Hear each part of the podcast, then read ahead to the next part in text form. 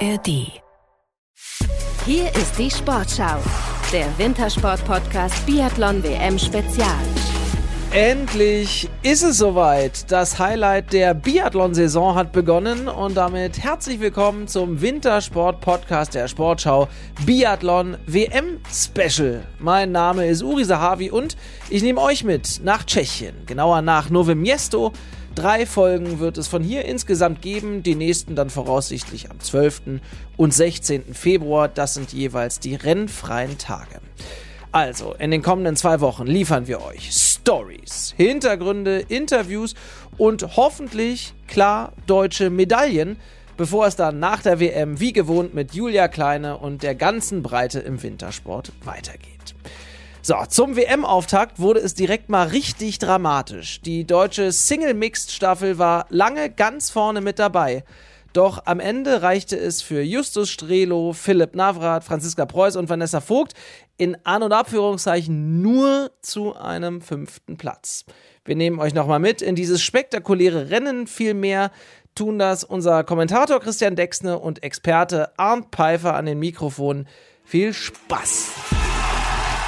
Viermal sechs Kilometer die Mixstaffel. Das erste Rennen dieser Weltmeisterschaften hat begonnen. Justus Strelo. Der Super Sachse, das gibt's doch nicht. Zehn Schuss, zehn Treffer in einem affenartigen Tempo. Das, wofür er gebucht wurde, das hat er geliefert. Und nicht bei Wish bestellt, den Startläufer, sondern beim Deutschen Skiverband. Null Fehler, Philipp Navrat. Deutschland übernimmt hier wieder die Führung. Phänomenal. Philipp, fantastisch Philipp. Philipp Navrat wechselt auf Franziska Preuß. Zwei Fehler aber auch bei Hecki Groß. Strafrunde für Franzi Preuß. Ja, ich finde, sie geht ein bisschen schwer. Auch in der zweiten Runde schon an diesem Anstieg. Sieht nicht ganz so frisch und fluffig aus. So ist diese Sportart, liebe Zuschauer. So ist Biathlon. Ja, es läuft und läuft und läuft. Und dann plötzlich gibt es die Strafrunde und es dreht sich alles. Frankreich, die Schweiz, Norwegen, Schweden und Deutschland. Diese fünf Länder werden das unter sich ausmachen. Kommt jetzt zur Ablösung für Frankreich. Sie ist über alle Zweifel erhaben. Wir gratulieren Frankreich. Wir haben den Deckel drauf gemacht. Julia Simon. Sie sind die Weltmeister in dieser Mixstaffel. Und da kommt Deutschland als Fünfter ins Ziel. Eine Strafrunde, neun Nachlader, 1,30 der Rückstand. Die Strafrunde von Franziska Preuß war der Knackpunkt da. Ja, Franziska Preuß wurde mit ihrer Strafrunde zur tragischen Heldin der Mixstaffel und naja, war nach dem Rennen hörbar mitgenommen. Wenn man zwei Nachlader braucht, dann ersten oder Nebenschießt, dann fängt natürlich der Kopf an und man weiß, jetzt muss man treffen und ja, ich bin einfach sehr unzufrieden. Ähm, Gerade für die anderen drei tut es mir sehr leid. Ähm, ja, blöd, wenn das genau heute passiert. Oder es ist ja immer blöd und man hat immer schlechtes Gewissen. Und, aber ja, ich kann es jetzt leider nicht mehr ändern. Ähm, ich muss jetzt schauen, dass ich das schnell abhake und dass ich dann im Sprint wieder mit einem freien Kopf am Start stehe. Die WM ist noch jung und trotzdem gibt es schon so wahnsinnig viel zu besprechen. Machen wir jetzt mit unseren beiden Sportschau-Experten.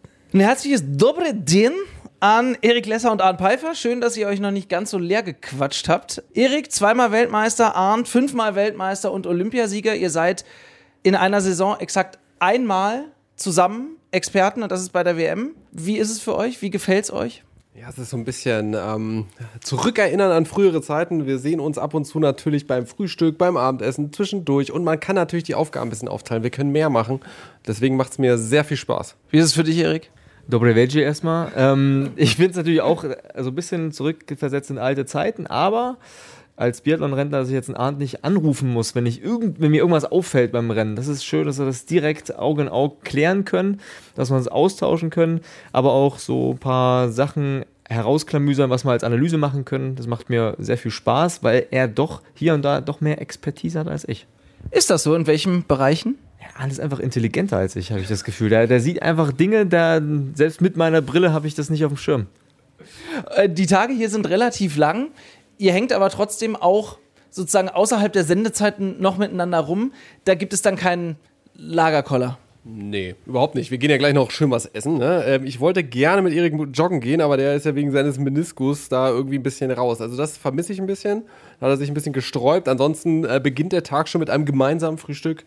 Ähm, und wir nutzen die Zeit, die wir miteinander haben, weil es ist ja nicht mehr ganz so oft wie früher. Der Anfang ist gemacht bei dieser WM. Mixed Staffel, fünfter Platz für die Deutschen. Was nimmt man mit aus so einem WM-Start? Ich finde es schön, dass die Franzosen die Norweger schlagen konnten. Das nehme ich mit. Das habe ich irgendwie so ein bisschen erhofft, weil das diese, diese Dominanz ein bisschen bricht.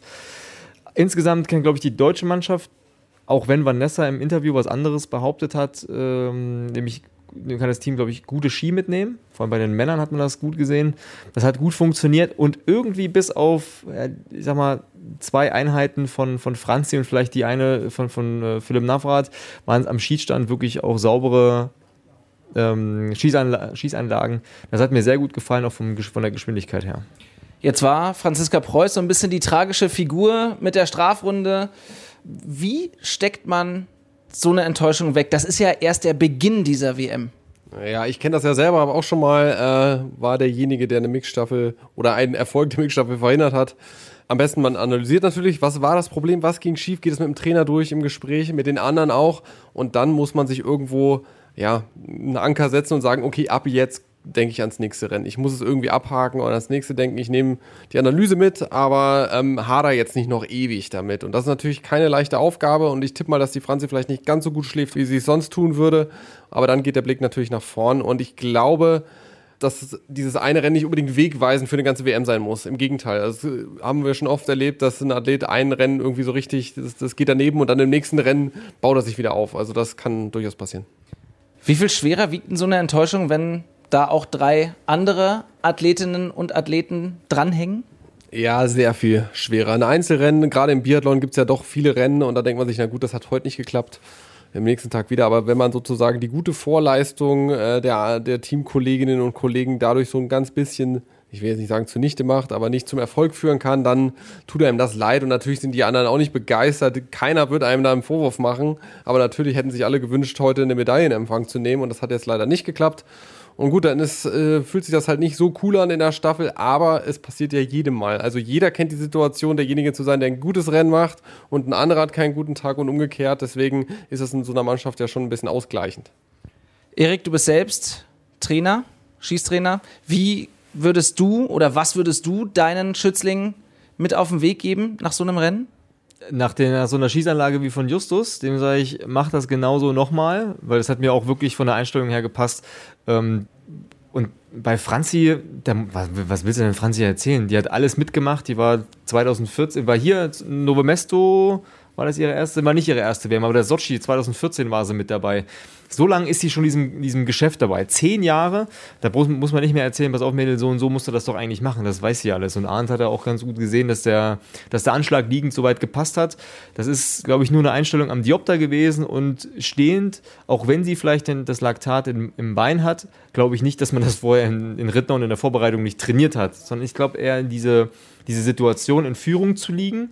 Ähm, das irgendwie in der zweiten Runde auch mal abzuarbeiten, auf was könnte mich, auf was kann, muss ich mich jetzt einstellen. Ich glaube, diese Nähmaschine ist eher so eine mentale Geschichte. Wenn du da wirklich schwach bist, wenn du dich eher selber schwach machst, dann kommt, glaube ich, diese, diese Nähmaschine, spreche jetzt mal aus Erfahrung, meistens dann, wenn ich mich wirklich schwach gefühlt habe und der Situation nicht her war, Nähmaschine, da ballerst du halt auch mal in Antholz in der Staffel mal vier Strafrunden, ne? Das kann ja auch mal passieren, genau. Also ich glaube schon auch, dass es ein bisschen ähm, Franz hat ja gesagt, äh, ihre Beine waren da so schwer, sie hat das Gefühl, sie hat zu viel Laktate in den Beinen. Ähm, kann natürlich eine physiologische Komponente sein, dass sie heute auch nicht ganz bereit war auf der Strecke, sah sie auch nicht ganz so frisch aus, aber da gibt es mit Sicherheit einen hohen mentalen Anteil, einen Stressfaktor, man hat Stress ähm, und da ist eine kurze Überforderung vielleicht da und dann passiert das. Und ich glaube, das wird im nächsten dann einfach anders sein, weil das hat sie jetzt sozusagen erledigt. War schon mal. Aber das finde ich so spannend, so genauso diese mentale Komponente. Wenn du jetzt sagst, das kann mal passieren, okay, ist irgendwie eine bisschen unbefriedigende Antwort, finde ich. Was kann man denn tun? Wo kann man da ansetzen? Also man kann sich natürlich erstmal auf das, auf das Rennen vorbereiten, ähm, das durchgehen, visualisieren. Man kann sich selber stark reden, man kann sich auch auf schwere Bedingungen mental einstellen. Also ich weiß, man weiß ja vorher, es wird heute tief sein. Der Ski wird nicht unbedingt so rutschen, wie ich es aus Rittnau gewohnt bin. Ähm, es wird sich schwer anfühlen, auch am Anstieg. Und das nehme ich einfach an. Ich, ich bin darauf vorbereitet und dann bin ich auch im Rennen nicht überrascht. Also das ist schon mal der erste Schritt. Und natürlich so ein Selbstvertrauen oder eine mentale Stärke, die kann man nicht über zwei Sitzungen mit dem Psychologen daherreden. So, glaube ich, die muss man sich über lange Zeit erarbeiten. Ähm, dass man eben dann bei sich bleibt, seine Kernkompetenz eigentlich erkennt und weiß, was man da ja, was man da in die Waagschale werfen kann, unabhängig von der Tagesform. Und das ist dann auch nicht gleich, deshalb bröselt nicht gleich, wenn man einmal ein schlechtes Rennen hat. Man muss ja so ein Mentalitätsmonster sein, auch um diesen Leistungssport auszuüben. Wie hast du oder bist du damit umgegangen, mit diesem Druck? Die deutsche Mentalität ist ja eher so zurückhaltend. Und mit so einer gewissen Zurückhaltung bin auch ich in die Rennen reingegangen und habe mich eher nicht überraschen lassen, aber eher meinen eigenen Anspruch mit der Realität immer ähm, versucht zu vergleichen. Und natürlich darf der Anspruch nicht höher sein als die Realität. Dann äh, geht dein ganzes System so ein bisschen in, in Schieflage.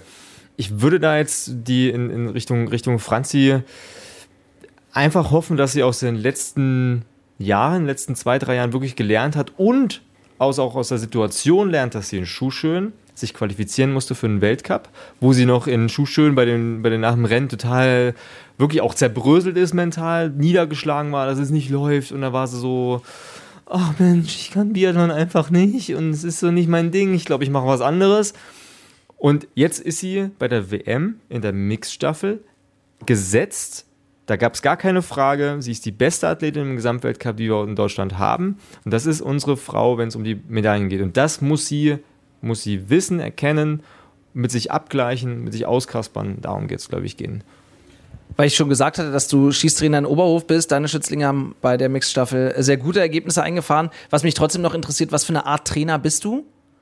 Schleifer? Bei Justus bin ich natürlich ganz klar Schleifer. Der kriegt äh, bei je, für jeden Fehler kriegt er zwei Peitschenhiebe. Einen auf dem Oberschenkel, einen auf dem Rücken. Ähm, nein, ich bin eigentlich ein ganz offener, ich denke, kommunikativer Trainer und Justus, muss ich auch sagen, macht es mir auch wirklich einfach. Da gibt es wenige Dinge, wo ich sage, Mensch, du musst noch darauf achten und das musst du so und so machen. Also Justus ist auch ein sehr reflektierter Athlet, der auch ähm, Augen rechts und links hat und selber auch, auch andere Athleten beobachtet, was kann er davon adaptieren und hört immer gerne zu und versucht das dann, wenn er selber was erkennt, auch umzusetzen und ist auch ein, ein sehr schneller äh, Umsetzer. Das muss ich in dem Sommer wirklich ähm, lernen. Und Vanessa selber habe ich jetzt zu wenig, mit ihr wirklich zu wenig Kontakt gehabt. Da kann ich nur sagen, die ist wirklich eine sehr aufgeräumte Person. Die kommt an, schießt an, schießt saubere Bilder und nichts anderes hat sie auch gezeigt. Erik, wäre Arndt ein guter Trainer? Arndt wäre ein sehr guter Trainer. Weshalb? Ich ich habe auch immer so in meinem Kopf so einen Traum. Pfeiffer Lesser, das Trainerduo. Und äh, vielleicht, naja, doch, Arndt macht so die ganze Konzeption. Der macht sich wirklich bis ins kleinste Detail Gedanken, welche Intervalle, dann wie, wo, welchen Wochentag muss man benutzen. Ähm, und ich glaube, er ist auch der richtige Frauenversteher, der dann auch eine Frauenmannschaft mit mir betreuen könnte, Richtung Frauenbiorhythmus, dass wir da sich richtig, richtig in, die, in das Detail verlieben. Und ich bin dann vielleicht der Motivator, der dann auch im richtigen Moment mal auf den Kack haut und sagt, Leute, so geht's nicht. Entweder wir machen das jetzt oder wir fliegen ins Gulag. Ähm, da könnten wir uns sehr gut ergänzen. Arndt, du hast äh, minimal suffisant dein Gesicht verzogen, als die Ursprungsidee kam äh, mit einem Pfeiffer Lesser Trainer-Duo. Kannst du dir das etwa nicht vorstellen? Ja, doch, das kann ich mir sogar vorstellen. Ich habe das Gesicht verzogen, weil dass er gesagt hat, ich wäre ein guter Trainer. Ich weiß nicht, ist für mich so weit weg. Aber ähm, wenn Erik mich mal ruft, äh, brauch, der braucht einen, der so ein bisschen die Planung macht, dann sage ich wahrscheinlich nicht nein. Erik? Freue ich mich natürlich. Nehme ich jetzt sofort an. Aus der Nummer kommt er jetzt nicht mehr rauf. Ist jetzt, aus, ist jetzt aufgenommen. Das jetzt, geht gleich raus. Ethermäßig. Zack. Speichert. Was ich immer so spannend bei euch beiden finde, ihr seid ja noch ziemlich nah dran an den Athletinnen und Athleten und als Experten im Fernsehen ist dieser Grad sehr schmal. Wie stark kritisiert man Leute, mit denen man auch noch selbst Kontakt hat? Ähm, wie handhabt ihr das? Ja, es gibt ja auch manche Internas, die wir wissen, die, du, die man einfach nicht im Fernsehen sagt. Es gibt auch Dinge, die irgendwie auch in WhatsApp-Gruppen äh, ahnt bei sich in der Bundespolizei, die er erfährt, wo ich auch von der, von der Mannschaft Justus, Philipp und auch von Vanessa weiß, die man einfach nicht erzählt.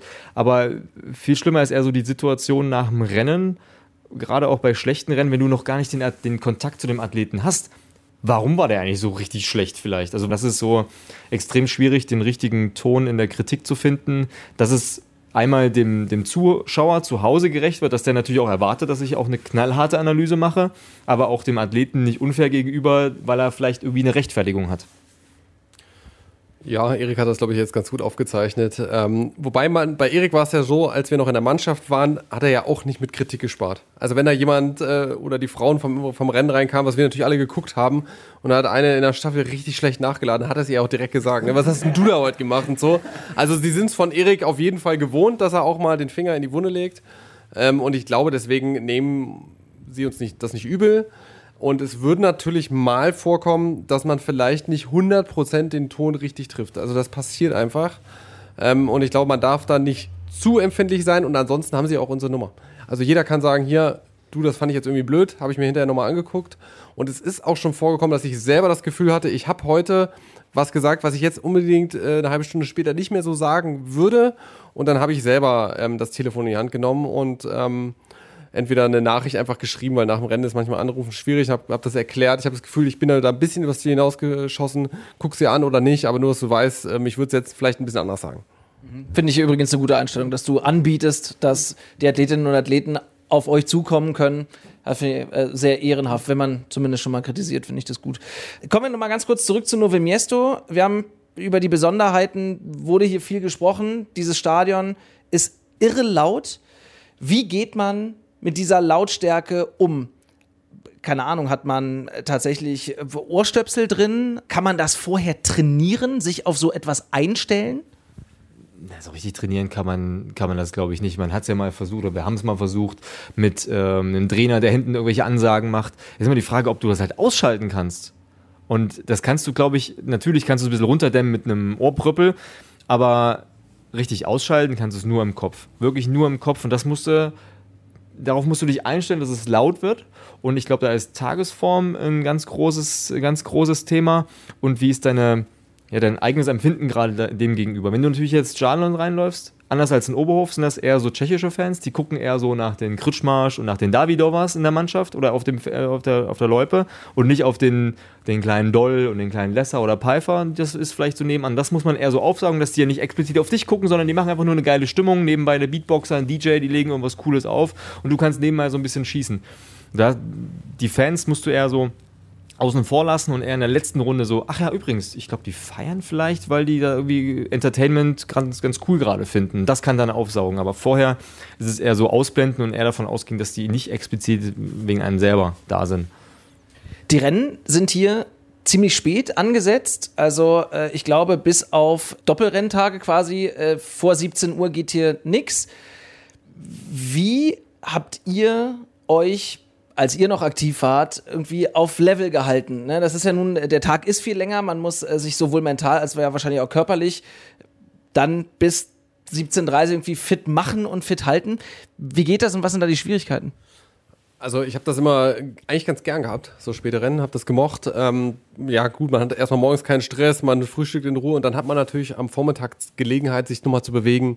Man kann nochmal joggen gehen, manche gehen nochmal in den Kraftraum oder irgendwie nochmal anzusteuern, ein bisschen, ein bisschen anzuschwitzen. Ähm, und dann plant man natürlich das Mittagessen so, dass es eben drei Stunden, je nachdem, zweieinhalb Stunden, jeder hat da so seine Erfahrung, äh, bis zum Rennen Zeit ist. Also das heißt 17 Uhr Start, 14 Uhr Mittagessen. Das muss, klärt man dann mit der Küche ab und so. Also man hat da schon eine relativ feste Struktur. Vielleicht ist auch noch mal ein kleines Mittagsschläfchen drin. Man nimmt noch mal die Waffe in die Hand. Und das, da baut sich die Spannung so über den Tag auf. Also morgens ist noch relativ entspannt beim Frühstück. Da macht man Sport und so. Ab Mittag, dann geht so langsam die Spannung hoch. Und das ist, glaube ich, die hohe Kunst.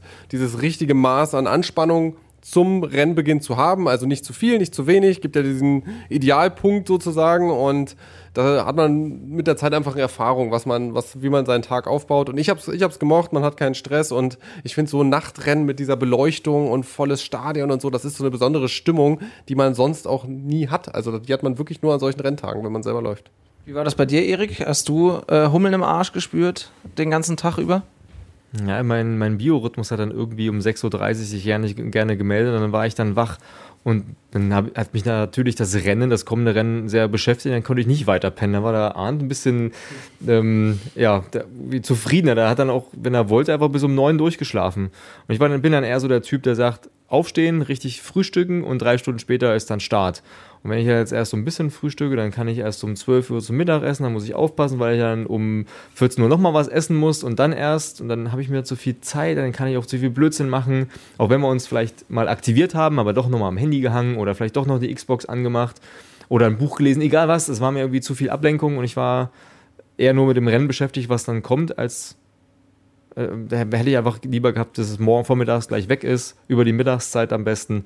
Ähm, das, das lag mir irgendwie lieber. So unterschiedlich sind da die Sportler.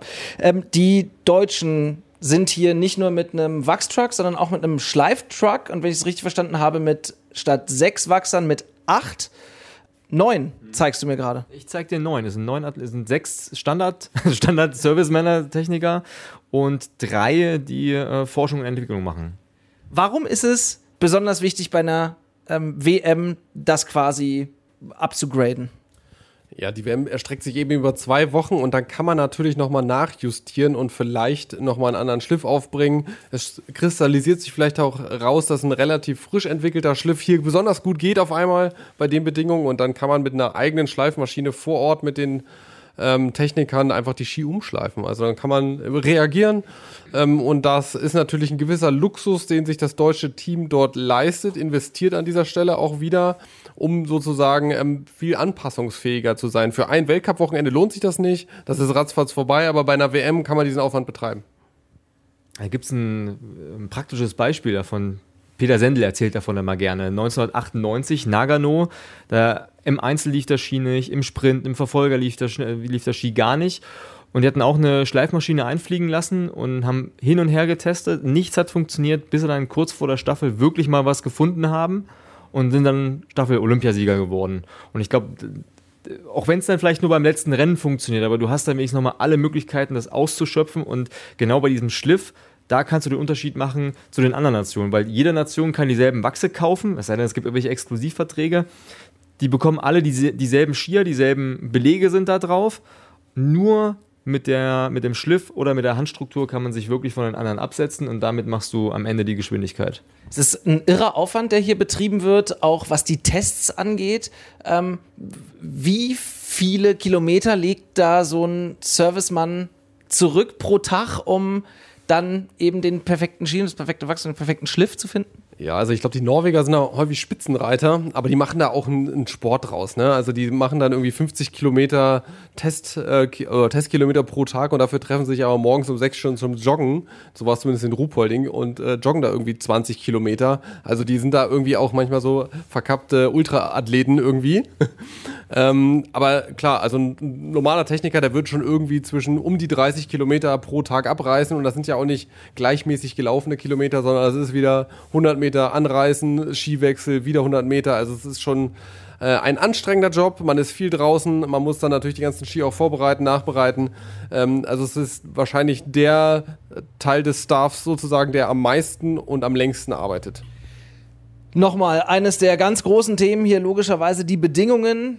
Es ist zu warm, es ist windig, es hat und wird wohl auch in den kommenden Tagen noch regnen. Ihr wart jetzt nun selbst auf der Strecke. Wie ist sie denn? Furchtbar. also gerade an den Stellen, wo viele Techniker schon drüber gelaufen sind, da ist in den, in den Trainingszeiten ist es schon ziemlich weich.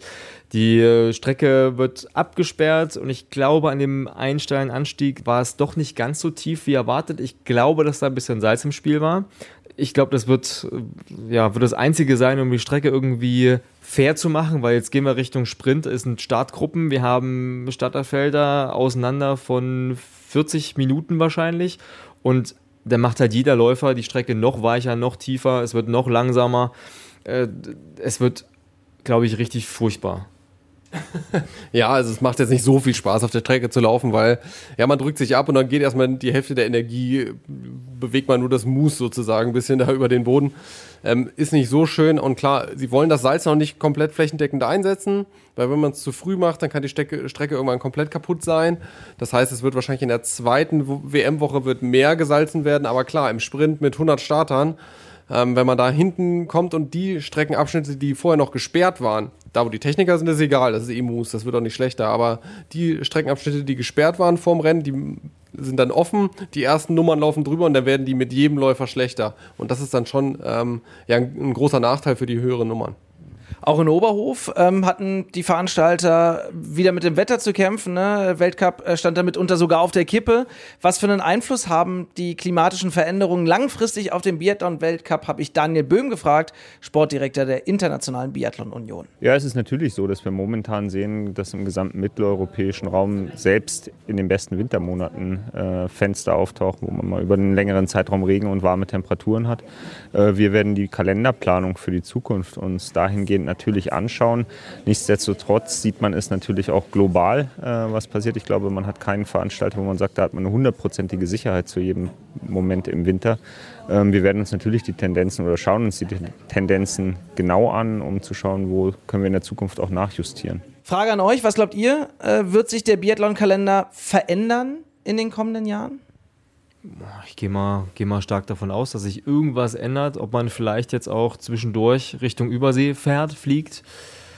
Äh, ich denke, klar, vor Weihnachten sah alles noch toll nach Winter aus, aber in diesem Jahr, der komplette Januar, war eine absolute Katastrophe. Und es ist ja nicht nur der Weltcup, wo man jetzt sieht, dass Oberhof schlecht war, Rupolding war nur ein weißes Band, Antolz auch, glaube ich, nur ein weißes Band, vielleicht ein bisschen gegrissel. War, war schon richtig Schnee? Okay, habe ich nicht genau hingeguckt, ich habe nur auf dich geschaut, Arndt.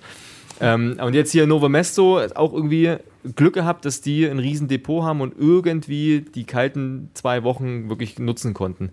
Deutschlandpokale fallen aus, IBU-Cups sehen furchtbar aus.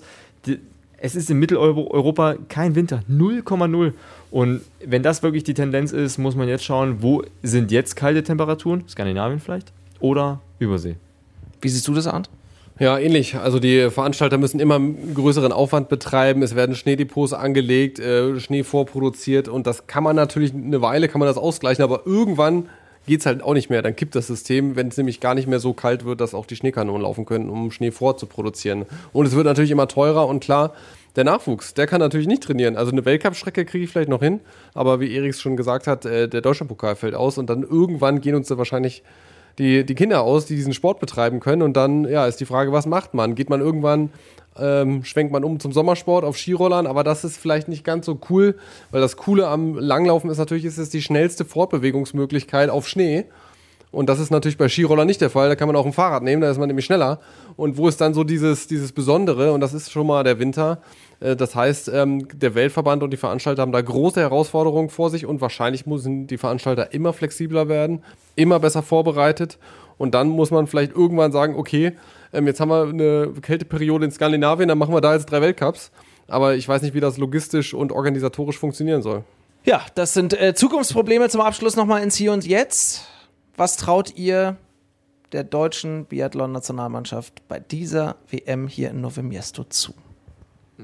ich will ungern Medaillenerwartungen hier kundtun. Ich erwarte einfach eine starke Mannschaft.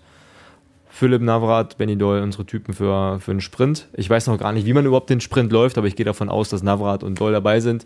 Äh, Preuß und Vogt sind unsere predicted best female Athletes. Und Oha. ich bin gespannt, aber auch eine, ob eine Selina Groth einen Einsatz bekommt als Jüngster, ob sie da so Richtung Laura Dahlmeier in die Fußstapfen. Nein, natürlich auch, das ist ein Quatschvergleich.